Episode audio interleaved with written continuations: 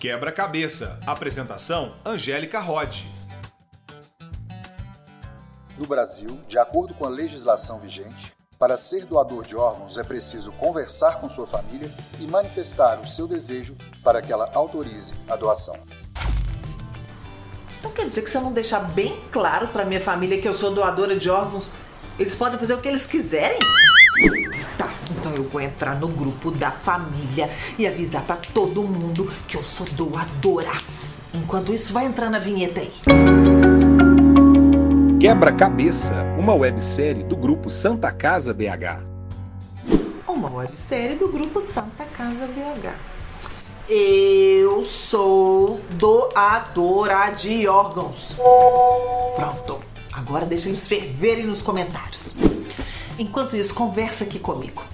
Você sabia que um único doador pode salvar várias vidas? Juro! Escuta essa um doador de órgãos pode doar até oito órgãos.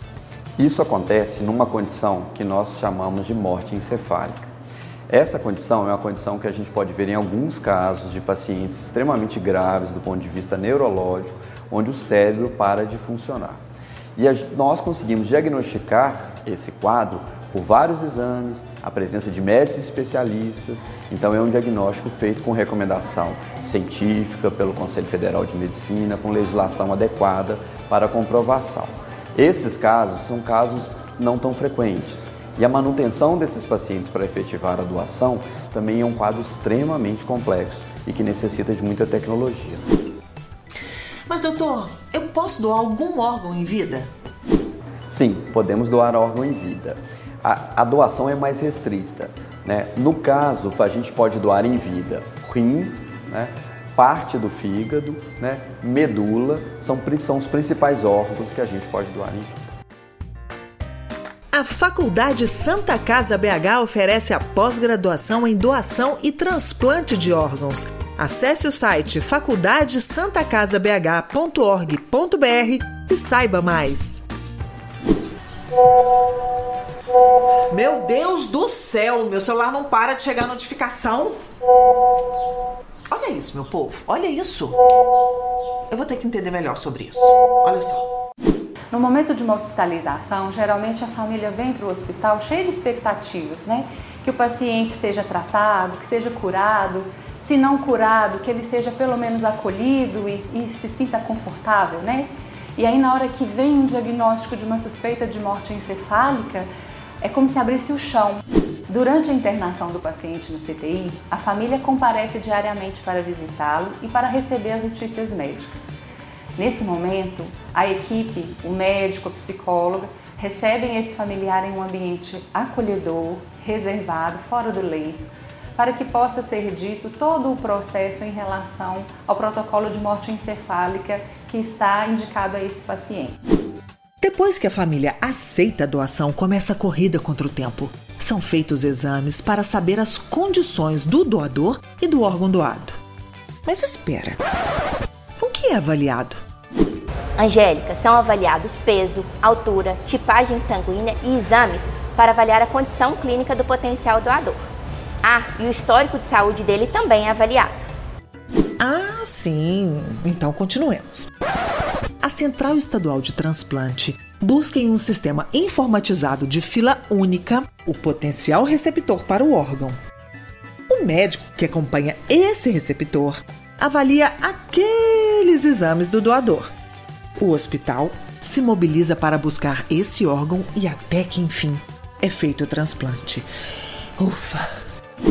E não se preocupe, o paciente transplantado será acompanhado para o resto da vida nas unidades ambulatoriais e deverá retornar ao hospital sempre que tiver alguma queixa de saúde.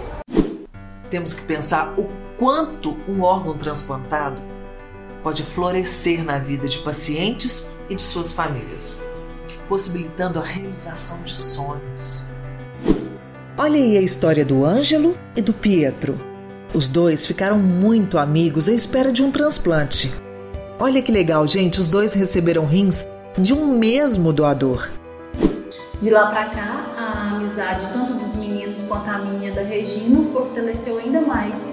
E só temos a agradecer a todas as famílias que doam órgãos. O transplante salva minha vida. Antes do transplante, Pietro e Ângelo estavam muito debilitados e sem um doador, as esperanças iam se esgotando.